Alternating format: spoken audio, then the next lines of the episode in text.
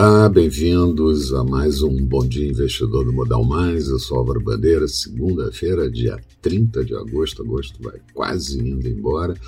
E a semana passada, apesar de tudo que aconteceu no exterior e da tensão institucional interna, os mercados acabaram bem absorvendo tudo isso. A Bovespa acumulou uma alta na semana de 2,22%, índice em 120.677 pontos. No ano acumula uma alta novamente de apenas 1,4%.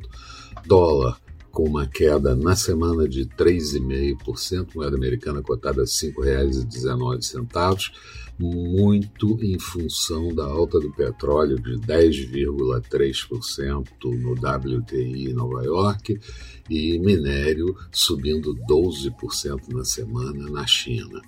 A nova semana começa com uma agenda cheia de indicadores importantes para o período e a tensão podendo ampliar por conta de manifestações programadas para o 7 de setembro, que vai chegando próximo. Hoje, mercados da Ásia encerraram o dia com comportamento de alta, Europa começando nesse início de manhã com alta e até acelerando um pouquinho, e índices futuros do mercado americano com viés positivo. Aqui, se conseguirmos furar aquele, aquela zona ali perto de 122 mil, 123 mil pontos, a situação volta a melhorar, abrindo espaço para mais recuperação.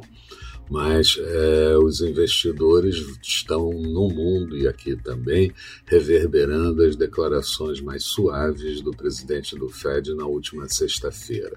Nos Estados Unidos, Joe Biden homenageou os mortos americanos no Afegão, no Afeganistão, desarmou mais um ataque do Estado Islâmico, mais alguns foguetes caíram próximos ao aeroporto de Cabul. Na zona do euro, o índice de sentimento econômico caiu para 117,5 pontos em agosto, mas a expectativa era que ficasse em 118 mil pontos. E a OCDE, a Organização para a Cooperação e Desenvolvimento Econômico, diz que os PIB, os, o PIB dos seus membros permanece abaixo do período pré-pandemia, mesmo com o segundo trimestre acelerando. Furacão Ida que assola os Estados Unidos, perdeu um pouco de força, mas interrompeu o fornecimento de energia em parte da Louisiana. Aqui, o presidente da Câmara, Arthur Lira, tenta evitar um final ruim para a reforma do imposto de renda, onde existem apenas três opções: votar de qualquer maneira, o governo retirar a, a proposta ou é, deixar caducar.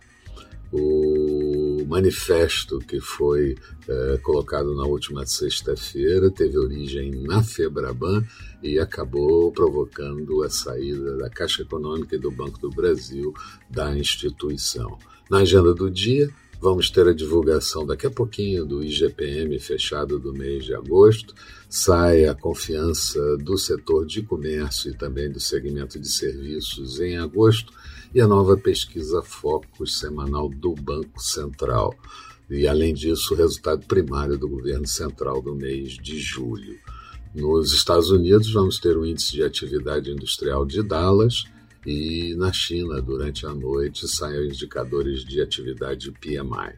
Expectativa para o dia: Bovespa podendo ter mais um pregão de alta, dólar fraco e juros também. Falando de mercados, Bolsa de Londres agora há pouco tinha alta de 0,32%, Paris subia 0,17%, Frankfurt com alta de 0,28%. Petróleo, em função da perda de atividade do furacão Ida, cai 0,71% em Nova York, barril cotado a 68 dólares e 25 centavos. Euro sendo negociada a 1,18 do dólar em alta. Notes americanos, títulos de 10 anos, taxa de juros de 1,31%.